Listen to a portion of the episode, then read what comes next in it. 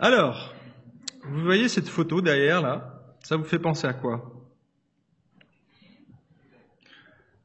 Moi, ça me rappelle un grand moment de solitude. Il y a quelques années, avec mon épouse, on a impossible de reculer, trop glissant, et donc euh, grand moment de solitude. Mais, par la grâce de Dieu, j'avais acheté des chaînes. et donc, me voilà parti, je prends ma petite valisette et je me mets dehors. Et bien entendu, comme tous les hommes, on ouvre la valise, on prend les chaînes et on essaye de les installer. Quand je dis tous les hommes, c'est peut-être pas le cas, mais en tout cas, tous ceux que je connais, ils font un peu comme moi. Vous êtes aussi pareil, vous lisez pas les plans Ikea. Vous commencez à monter votre meuble et puis une fois que vous arrivez presque au bout et que vous dites mince, j'ai encore trois vis, j'ai oublié quelque chose. eh bien là, ça faisait 15 minutes que j'étais en train de me batailler à essayer de mettre les chaînes et ma femme était enceinte et notre petite était dans la voiture et ma femme me regardait comme ça et j'étais de plus en plus congelé et j'arrivais même plus à serrer. Vous voyez, quand il fait moins 5 dehors, qu'il y a du vent, de la neige, j'arrivais plus à serrer. Et puis là, j'ai dit, ah, mais attends, ils ont dû donner une notice de montage. Ben évidemment, mais ça vient de Chine et ils n'ont pas fait la traduction. c'est génial. Et ça, c'est quand on est dans la galère. Alors vous imaginez, je lis mon plan avec des petits schémas à moitié faits, j'essaye de comprendre, et puis bien sûr, j'ai pas réussi à comprendre. Alors j'ai essayé, mais j'arrivais plus à serrer. Donc les, les pinces étaient, comme paralysées. J'étais congelé, en fait, un crustacé, vous imaginez, dans la neige, avec des pinces comme ça. Et en fait, euh, et là, je me disais, Seigneur, envoie quelqu'un, envoie un hélicoptère, fais quelque chose, s'il te plaît. Je sais que ma femme euh, priait, mais elle se doutait pas où on en était, parce que là, je me suis dit, euh, on va congeler dans la voiture à ce rythme. Et je priais comme ça, et là, c'est le plus grand moment solitude de ma vie, parce que je n'avais aucune solution à proposer à mon épouse. Et je me suis dit, bon, ben, on parlera de nous dans les faits d'hiver avec D-I-V-E-R, hein, pas D-H, D apostrophe H. Hein. Et en fait, par la grâce de Dieu, un ange est apparu. Un homme avec une voiture, un montagnard du coin, qui vient, qui se pose, et qui vient voir, vous avez un problème?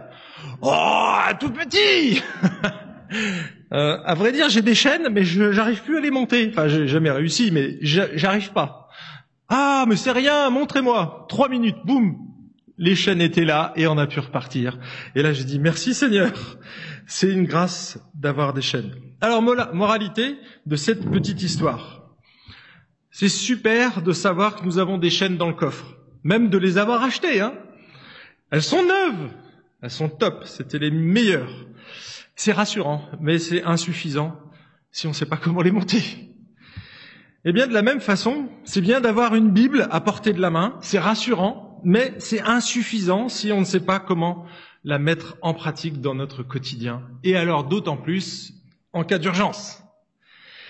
Ouvrir la Bible seulement quand c'est la panique, ou bien se tourner vers Dieu seulement quand on est sur son lit de mort, eh bien montre notre méconnaissance de ce livre précieux et donc du Dieu qui l'a inspiré. On le méprise finalement, parce qu'on sait qu'il est là, qu'il a déposé des choses intéressantes, qu'il nous a donné un plan à suivre, mais en fait, on préfère faire tout seul. Voyez, on est comme moi. je, je, pense savoir faire, hein, en gros, en gros. Et puis en fait, on se plante. Alors ce matin, on va aborder un texte qui est rédigé par l'apôtre Paul, qui montre l'importance de connaître et d'appliquer le message de la Bible. Et lorsque Paul écrit cette lettre, il arrive au bout de son chemin, mais son chemin terrestre. Il est en prison à Rome et, à vrai dire, il a peu d'espoir d'en sortir. Aussi, lorsqu'il écrit à Timothée, son fils spirituel, qui est alors responsable de l'église d'Éphèse, eh bien, il fait une sorte de testament.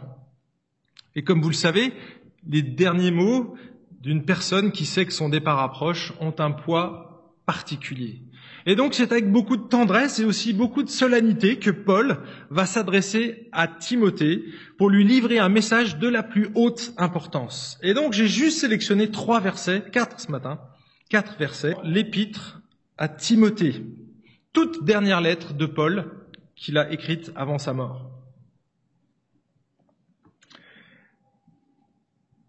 Je fais la lecture. Toi, reste attaché à ce que tu as appris et qui est l'objet de ta foi. Tu sais de qui tu l'as appris. Depuis ton enfance, tu connais les écrits sacrés.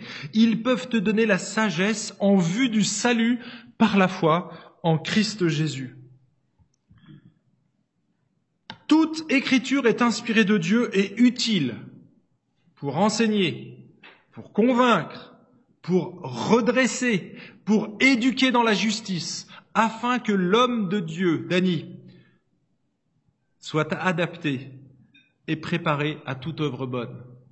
Alors Dani n'était pas dans le texte, hein, je vous rassure, mais c'est le but, les amis, c'est le but. Ce matin, on va appliquer ce texte, bien sûr, à nous, mais c'est aussi et surtout pour les parents et pour Dany. Alors, quelques éléments du contexte. Au début du chapitre 3, Paul prépare Timothée à faire face à de futures difficultés dans l'Église. Et il va énumérer 19 vices qui vont caractériser les hommes de la fin des temps. Écoutez bien, parce que vous allez voir, la similitude avec ce que l'on vit aujourd'hui est juste hallucinante. Ce texte a été écrit il y a 2000 ans. D'accord? Donc il faut vous mettre ça dans la tête. Il y a 2000 ans, ce texte est écrit, écoutez bien ce qu'il dit. Sache bien que dans la période finale, donc c'est pour ceux qui veulent suivre avec leur Bible, c'est au début du chapitre 3. Donc c'est le même texte, mais au tout début. Sache bien que dans la période finale de l'histoire, les temps seront difficiles. Les hommes, on peut ajouter les femmes, hein Là, on n'a pas le monopole. Désolé pour vous. Les hommes seront égoïstes, avides d'argent, vantards, prétentieux. Ils parleront de Dieu d'une manière injurieuse et n'auront pas d'égard pour leurs parents. Ils seront ingrats, dépourvus de respect pour ce qui est sacré, sans cœur, sans pitié, calomniateurs, incapables de se maîtriser, cruels, ennemis du bien, emportés par leur passion et enflés d'orgueil, ils seront prêts à toutes les trahisons. Ils aimeront le plaisir plutôt que Dieu. Certes, ils resteront attachés aux pratiques extérieures de la religion, mais en réalité, ils ne voudront rien savoir de ce qui en fait la force. Détourne-toi de ces gens-là. Waouh Et là, vous vous dites, tiens, c'est les hommes de la fin des temps. en fait, les hommes de la fin des temps sont comme les hommes d'aujourd'hui et comme ils l'ont toujours été. Un homme sans Dieu, eh bien, va manifester toutes sortes de choses qui l'éloignent du plan merveilleux que Dieu veut pour chaque être humain. En fait, tous les êtres humains sur la planète, tous sans exception, sont tous des adorateurs. C'est simplement qu'on n'a pas le même objet d'adoration. Alors, vous me dites, mais moi je suis pas un adorateur. Attendez, je veux déjà vous donner la définition du mot adorer. En fait, si, très rapidement, succinctement, adorer, c'est aimer avec passion. D'accord? Donc tout ce que vous aimez avec passion, la glace au chocolat avec passion, vous le dites. Ah, j'adore la glace au chocolat. Ah. Alors, il y en a d'autres, c'est la, la tarte meringuée au citron meringué, hein, les crêpes à la chantilly ou j'en ne sais quoi. Et vous arrivez à tellement l'aimer que vous parlez d'adoration. Mais en fait, c'est ça l'adoration, c'est qu'on aime avec passion. Mais si c'est plus Dieu qui est le centre de notre adoration, eh bien alors ça sera toujours quelque chose d'autre ou quelqu'un d'autre. Mais il y aura forcément un remplaçant. Et donc tous les gens sur la planète sont des adorateurs. Vous, ce matin, je le souhaite, vous êtes des adorateurs de Jésus. Et vous voulez l'adorer en esprit et en vérité. Eh bien ici, tout le descriptif que l'on a, c'est le descriptif d'une société sans Dieu. Hein, je vous mets juste ces éléments. Un sociologue du XXIe siècle aurait pu écrire ça pour mai 2022, parce que tous les éléments y sont. Il dit que dans les derniers temps, les gens s'aimeront eux-mêmes. Égoïsme, égocentrisme, individualisme. Ils vont aimer l'argent. D'accord? Il n'y a rien. Hein. l'argent n'est pas une mauvaise chose en soi. C'est l'amour de l'argent qui est problématique. On peut avoir beaucoup d'argent et pas être attaché à ça. Vous voyez ce que je veux dire? Donc, aimer l'argent, ça, ça donnait quoi? Matérialisme, consumérisme. Les gens n'aimeront pas les camps. On aime la religiosité, mais on en renie ce qui en fait la force. Des croyants non pratiquants. Et là, vous vous dites, mais mince, ils sont en train de me décrire. Peut-être. Peut-être. Moi, je me suis reconnu en partie dans ce portrait. Mais voyez, c'est écrit un siècle, au premier siècle. C'est écrit vingt siècles avant notre ère. Et on voit qu'on a toujours, toujours les mêmes problématiques. Donc, soit c'est vraiment un concours de circonstances, soit on arrive vraiment à la fin des temps, là. Ça, c'est le contexte dans lequel l'apôtre Paul va donner ses consignes. Les gens sont comme ça. À la fin des temps, ils vont devenir comme ça. Donc, donc, toi, Reste attaché à ce que tu as appris et qui est l'objet de ta foi. Tu sais de qui tu l'as appris. Depuis ton enfance, tu connais les écrits sacrés. Et c'est mon premier point. La Bible révèle la personne de Dieu. Vous savez que Timothée était un peu comme Obélix. On peut dire qu'il était tombé dans la marmite quand il était petit. Au début de la lettre, on apprend que sa maman, Eunice, c'est la maman de Timothée. Héloïse, c'est sa grand-maman. Eh bien, elles ont éduqué Timothée dans l'intégrité et dans la foi. On ne sait pas si elles étaient juives, mais en tout cas, elles connaissaient les écrits sacrés et elles lui ont transmis. Moi, je pense qu'elle était juive parce qu'à un moment donné, Paul fait circoncire Timothée. Et donc, elles, elles, étaient juives, mais probablement mariées avec un grec. Et donc, ils n'avaient pas subi les rituels classiques chez les juifs, mais en tout cas, la foi a été transmise à Timothée. Et donc la, transmission de la foi, à l'époque, elle était non seulement encouragée dans la Bible, mais elle était pratiquée parmi, les familles juives. Je vous lis ici un historien qui dit, dans les familles juives pieuses, on apprenait aux garçons à lire l'écriture à partir de 5 ans. 5 ans. Donc euh, Joey va bientôt pouvoir apprendre la lecture de la Torah. Alors c'était en hébreu, je pense que vous lui apprendrez en français. Hein.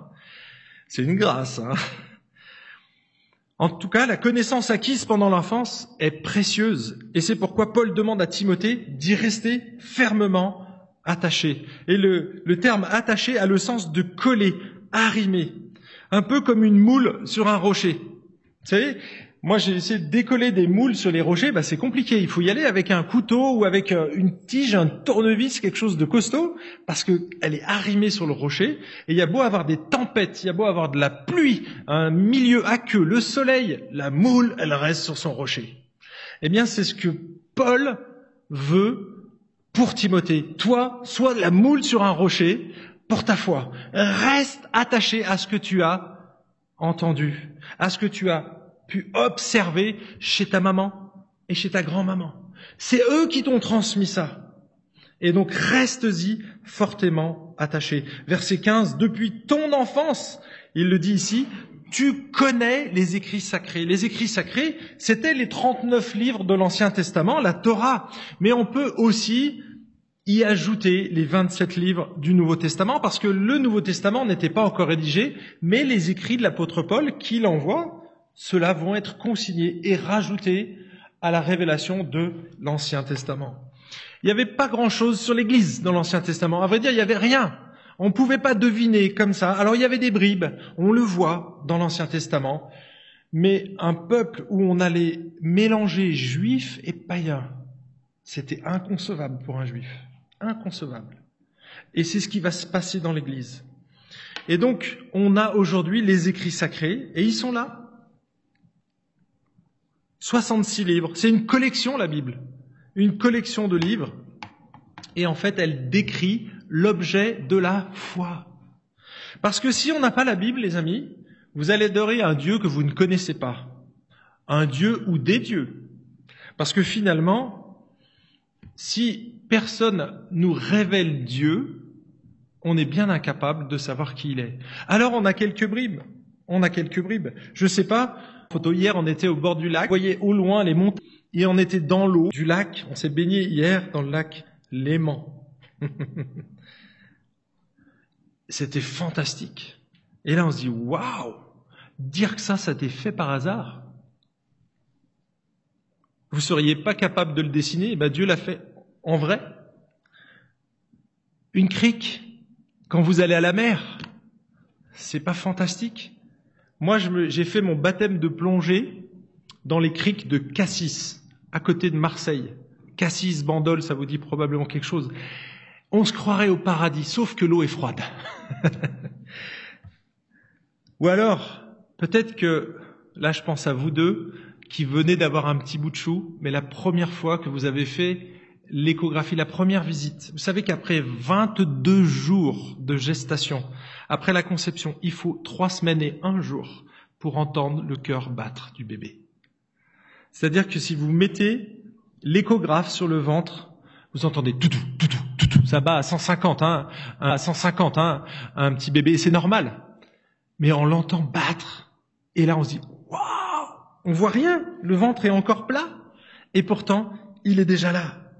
Et on est peut-être émerveillé par ça. Quand vous vous baladez dans les bois, peut-être que c'est...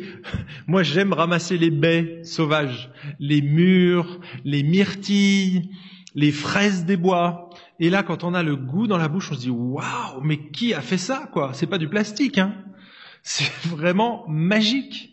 Une framboise, une fraise, ça se ressemble, mais ça n'a pas du tout le même goût. Une mûre, voyez? Et on peut être émerveillé par tous nos sens en fait. Savez, hier j'ai fait des travaux avec un ami. Ce qui est génial, c'est d'observer la cicatrisation. Vous savez, j'ai embugné ma voiture il n'y a pas très longtemps, en reculant. Ma remorque a fait un, un 180 degrés, elle est revenue, je sais pas pourquoi. Elle était attachée, je regardais à droite et elle était partie à gauche. Boum Elle a fait demi-tour et elle m'est rentrée dedans et j'ai embouti ma voiture. Et eh ben vous savez quoi? Ça fait six mois, eh bien elle est toujours emboutie. C'est dingue. Pourtant, je me suis découpé le doigt cette semaine à plusieurs moments. Vous voyez, j'ai des cicatrices mais c'est en train de cicatriser. Et là, si j'avais toutes les cicatrices que j'ai eues depuis ma tendre enfance, mes amis, vous me reconnaîtriez pas. Je serais plus qu'éléphant man. Je serais mammouth man. Vous voyez, parce que des bleus, j'en ai eu des dizaines sur la tête, des coupures, des, je me suis râpé le menton, j'ai été euh, battu, j'avais les, les, yeux des cocards, la bouche comme ça, vous m'auriez pas reconnu. Eh bien, quand on regarde ce qu'on devient et la cicatrisation, on se dit waouh, c'est magique. Effectivement, on pourrait presque avoir, et on a, vous voyez, nos sens sont en éveil, on se dit mais il y a quelque chose là, il y a quelque chose. Oui, il y a quelque chose de Dieu derrière la création. Et la Bible nous le dit clairement. Il y a un langage qui nous est communiqué au travers de ces choses, mais c'est pas suffisant pour connaître le Dieu créateur. C'est pas suffisant pour connaître et pour savoir comment rejoindre ce Créateur. Et c'est pour ça qu'on a la Bible. Elle nous révèle Dieu, ses attributs, son amour, sa grâce, sa miséricorde, sa patience, sa colère, sa sainteté, sa justice, sa perfection absolue, sa souveraineté. Toutes ces choses, la Bible nous le révèle. Et le mieux, c'est que nous, on bénéficie par rapport aux Juifs de l'Ancien Testament d'une révélation encore plus précise. C'est Jésus. Jésus nous révèle le Père. Il est venu pour nous le révéler en personne. Il nous a manifesté les attributs de Dieu au travers de sa vie. Et ça, on le sait comment? Au travers de la Bible. Donc la première chose, la Bible révèle la personne de Dieu. Et la Bible révèle aussi le moyen de se connecter à Dieu. Parce que finalement, toutes ces choses, il sert à rien en fait. En gros, si vous l'ouvrez pas, que vous lisez le texte et que vous placez votre confiance dans les écrits de ce texte, votre Bible, vous pouvez l'acheter direct. Elle sert à rien. Elle ne sert à rien. Par contre, ils peuvent nous conduire à la sagesse en vue du salut. Vous savez qu'il y a un jour un groupe de professeurs d'Oxford. C'est une, une anecdote qui est vraie, ce que je vous dis là. Il y a un groupe de profs à Oxford qui discutaient des différences entre les religions. Et ils voulaient comprendre s'il y avait quelque chose de distinctif, de particulier dans le christianisme. Et donc ça faisait des heures qu'ils discutaient ensemble et ils n'arrivaient pas à une conclusion satisfaisante.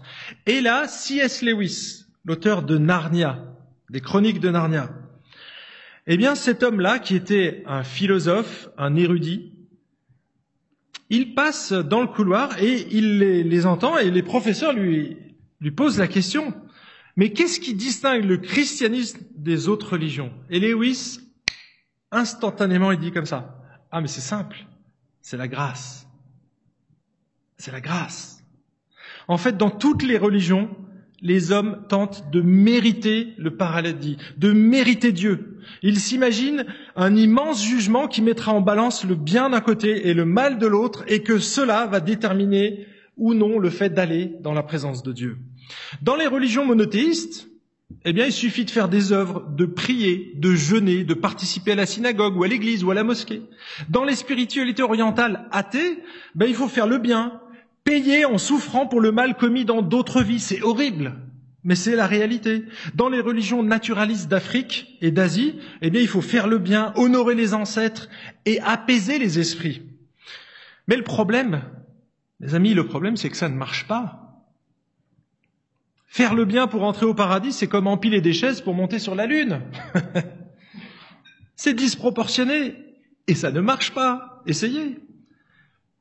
Souffrir, honorer les ancêtres, apaiser les esprits, porter des gris-gris, ça n'ouvre pas plus la porte du ciel que moi j'ouvre la porte de l'entrée de chez moi quand vous frappez. En fait, le problème, il vient du cœur. On doit changer le cœur. Et vous savez quoi? J'ai de mauvaises nouvelles pour vous ce matin. On ne peut pas le changer. Vous ne pouvez pas changer votre cœur. Alors oui, le cœur. La petite boîte qui fait boum boum, ça vous pouvez le changer, c'est qu'un muscle. D'accord? Aujourd'hui, on arrive à le faire. C'est dangereux hein? Je vous invite, si vous voulez changer de cœur, évitez, c'est pas celui-là dont, dont je parle. C'est pas le muscle, c'est votre esprit, votre âme. Votre cœur, c'est, le centre de vos pensées, de vos motivations profondes. C'est ça. Et ça, vous ne pouvez pas le changer. On a besoin d'un chirurgien extérieur qui va opérer dans le spirituel. Parce qu'en fait, la Bible, elle dit clairement, et c'est Paul, toujours le même Paul, qui dit qu'on est mort spirituellement. Regardez ce qu'il dit dans Éphésiens chapitre 2.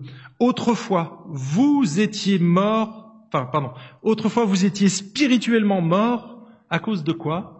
À cause de vos fautes et de vos péchés. En fait, on est tous morts spirituellement parce qu'on a tous péché. La mort, ce n'est qu'une séparation en fait. La Bible, elle parle de la mort comme une séparation, une coupure. Nous sommes séparés de Dieu, coupés de la vie spirituelle à cause de notre péché. Vous savez, cet hiver, on nous a offert un magnifique rosier. Et on nous a dit, ne le plantez pas tout de suite, Gardez-le dans votre garage et arrosez-le toutes les semaines. Et on a fait scrupuleusement ce qu'on nous a dit. Et puis il y a trois semaines, j'ai décidé de le mettre en terre. Je l'ai mis en terre, j'ai arrosé, et j'attends encore les feuilles. en fait, l'arbre était déjà mort quand on me l'a vendu. Mais il y avait des feuilles vertes, mais il était déjà mort. Et en fait, moi j'ai eu beau mettre de l'eau, l'arroser, il était déjà mort. Eh bien, c'est ce que l'on est. En apparence, on paraît vivant, mais on a été coupé de la vie. Vous pouvez arroser, ça va marcher pendant un temps. Puis vous allez perdre vos cheveux, vos dents, votre santé, jusqu'au jour où vous allez constater que, en fait, vous étiez déjà mort. C'est simplement que ça a pris un peu plus de temps. Moi, je suis content d'avoir réalisé que pour mes plantes, il m'a fallu trois semaines pour comprendre qu'elles étaient déjà mortes. Et vous, je vous souhaite pas d'attendre 70 ans ou 90 ans ou plus pour savoir que vous êtes déjà mort, mais c'est la réalité, les amis. On est tous morts spirituellement. Mais ça, c'était la mauvaise nouvelle. Mais il y a une bonne nouvelle. C'est toujours dans la suite de ce texte, Éphésiens chapitre 2. Regardez la bonne nouvelle. Mais Dieu est riche en bonté, aussi à cause du grand amour dont il nous a aimés, alors que nous étions spirituellement morts à cause de nos fautes, il nous a fait revivre les uns et les autres avec le Christ. Vous avez vu la motivation de Dieu? Il nous a tellement aimés, sa bonté était tellement grande qu'il n'a pas voulu nous laisser dans cette condition. Et donc, qu'est-ce qu'il a fait? Il nous a fait revivre. Il nous a ressuscité avec le Christ, c'est-à-dire qu'il nous a redonné la vie. Il nous a fait renaître spirituellement. On était mort à cause de notre égoïsme, à cause des 19 vices que j'ai cités tout à l'heure. Et il nous a fait revivre miraculeusement par l'intervention du Saint-Esprit. Où est-ce qu'on est intervenu dans cette équation? Bah, Honnêtement, nulle part. C'est ce qu'il dit dans la suite. Éphésiens 2, toujours la suite, versets 8 et 9. En quoi est-ce qu'on a contribué à notre salut? Regardez la réponse. C'est par la grâce. Et la grâce, c'est charis en grec, ça veut dire cadeau, un don. C'est par la grâce, par un cadeau, en effet, que vous êtes sauvés. Par le moyen de la foi. Et cela ne vient pas de vous. C'est le don de Dieu. Ce n'est point par les œuvres afin, il est offert gratuitement. Donc c'est pas en essayant de plaire à Dieu, en faisant de bonnes actions ou en se privant de certaines choses que l'on peut plaire à Dieu. C'est en saisissant l'offre qu'il nous fait par la foi. Et là, nos bonnes œuvres sont exclues de l'équation. Pourquoi? Bah, Parce qu'on pourrait s'en vanter. On pourrait s'en vanter. Avec la venue de Jésus, Dieu a voulu écarter toute possibilité du salut par compensation. La grâce, en fait, est totalement contre nature. C'est contre nature. C'est pour ça qu'on comprend pas. Mais pourquoi il me fait un cadeau alors que je suis pas bien? Je, je, suis pas gentil avec Dieu. Et pourtant, il m'offre. Ben oui, c'est pas normal. C'est pas normal. Parce que on t'a toujours inculqué à l'école, depuis que tu es tout petit, si tu travailles bien, tu auras un bon point ou une image. Puis si tu grandis, hein, quand tu fais des études, si tu as bien travaillé à l'école, si tu as bien étudié, alors on va t'offrir un diplôme. Et puis une fois que tu as eu ton diplôme, quand tu travailles, si tu travailles bien, tu auras une augmentation. Vous voyez? Tout est au mérite en fait. Tout dans la vie. Et, c'est pas forcément négatif, mais pour le salut, ça ne fonctionne pas. Ça ne fonctionne pas. Et là, Paul, il est clair, il exclut totalement ce genre de considération mercantile. Pourquoi? Bah Parce que le salut a coûté très cher à Dieu. Il a coûté le sacrifice de son propre fils. Vous voyez, on a présenté Dany ce matin. Et en fait, la présentation, c'est un rachat. Si on regarde dans l'Ancien Testament, il rachète Dieu pour l'offrir. Il rachète leur fils. Il ne lui appartient pas, il le redonne. Ok. Vous savez, si vous voulez racheter votre salut, troquer contre des œuvres, mes amis, je peux vous assurer que vous n'avez pas assez d'argent. C'est beaucoup, beaucoup trop coûteux. Si on devait aller échanger la vie de votre enfant ou la vôtre contre quelques dizaines d'euros, est-ce que vous accepteriez? Hein, Il y en a qui donnent leurs reins, c'est chouette, mais il y en a qui vendent aussi leurs reins. Mais une vie, une vie, ça coûte cher. Mais vous savez que si on essaye de racheter à Dieu nous-mêmes, c'est proprement offensant pour Dieu. Vous savez, on était il n'y a pas longtemps à Paris et euh, on est allé euh, visiter ce beau musée magnifique. Il y a des tableaux qui font 15 euh, mètres de long. C'est grandiose. Et puis il y avait énormément de monde devant un tout petit tableau. Imaginons que j'aille voir le propriétaire de ce tableau. Alors je ne sais pas si c'est le conservateur du musée ou si c'est un privé qui le prête gracieusement. Il coûte entre 1 et 2 milliards. En fait, il est inestimable ce tableau. Il est tout petit. Il n'est pas franchement si joli que ça. Il y en a beaucoup plus beaux à mon goût. Hein. Mais il vaut une petite fortune, 1 à 2 milliards. Imaginons que moi je vienne en tant que touriste, je, je fouille dans mes poches, je sors une pièce de 2 francs et je dise, bah moi je veux bien racheter votre tableau là. à votre avis, qu'est-ce que vous allez faire vis-à-vis du conservateur, du propriétaire? Il, il, va se sentir offensé. Non mais attends, mon tableau il coûte des milliards, tu veux me le racheter 2 euros? Mais quand vous voulez racheter vos œuvres, vous voulez acheter votre salut par les œuvres, c'est exactement ce que vous faites avec Dieu. Vous lui tendez une pièce de deux francs, alors que le sacrifice de son fils est inestimable. Inestimable. Troisième élément important, c'est que la Bible, elle révèle le moyen de plaire à Dieu.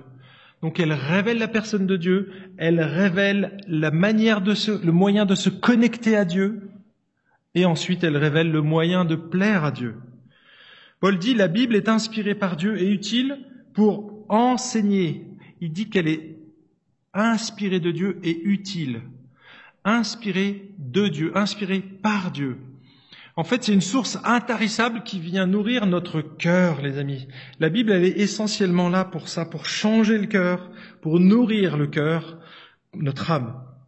Et donc, elle va nous donner une ligne de conduite, des principes qui sont éternels et intemporels.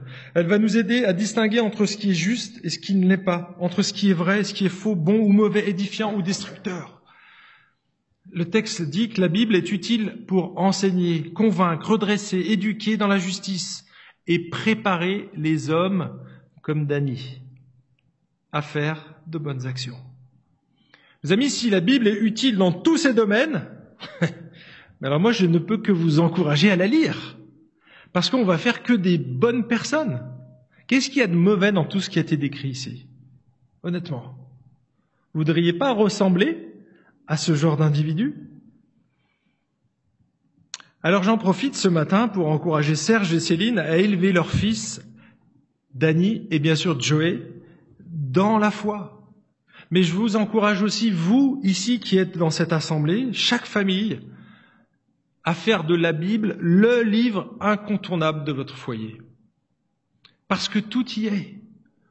Tout ce qui est nécessaire à la vie est consigné dans ces Écritures. Regardez ce qu'il dit pour les parents. Donc ça c'est pour vous, mais pas seulement pour moi aussi, vous les parents, n'exaspérez pas vos enfants par une sévérité excessive afin qu'ils ne conçoivent pas d'amers ressentiments au service des autres pour la gloire de Dieu.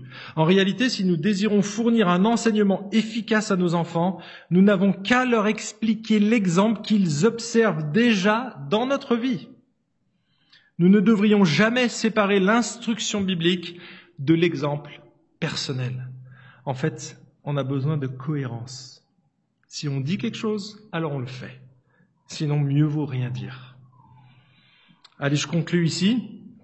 Ce matin, je voulais attirer votre attention sur le fait que la vie que nous menons en tant qu'adultes est souvent le fruit d'une éducation et de modèles que nous ont laissés nos parents.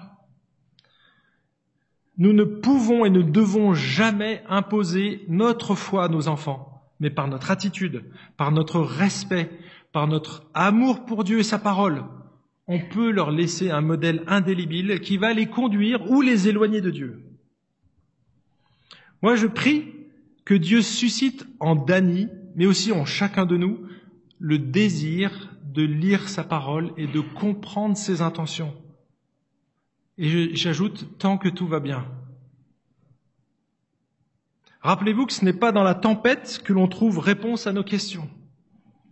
N'attendez pas d'être sur une route glissante pour lire le plan nécessaire à l'installation de vos chaînes spirituelles. N'attendez pas d'être au pied du mur pour réfléchir aux questions fondamentales de la vie. Anticipez l'hiver. Lisez et étudiez régulièrement le manuel de montage. Appliquez sérieusement ce que vous comprenez et essayez de vos chaînes spirituelles et faites-le avant l'hiver, les amis. Une fois que vous serez au milieu de l'hiver, si vous n'avez pas lu le plan, vous allez faire comme moi. Grand moment de solitude.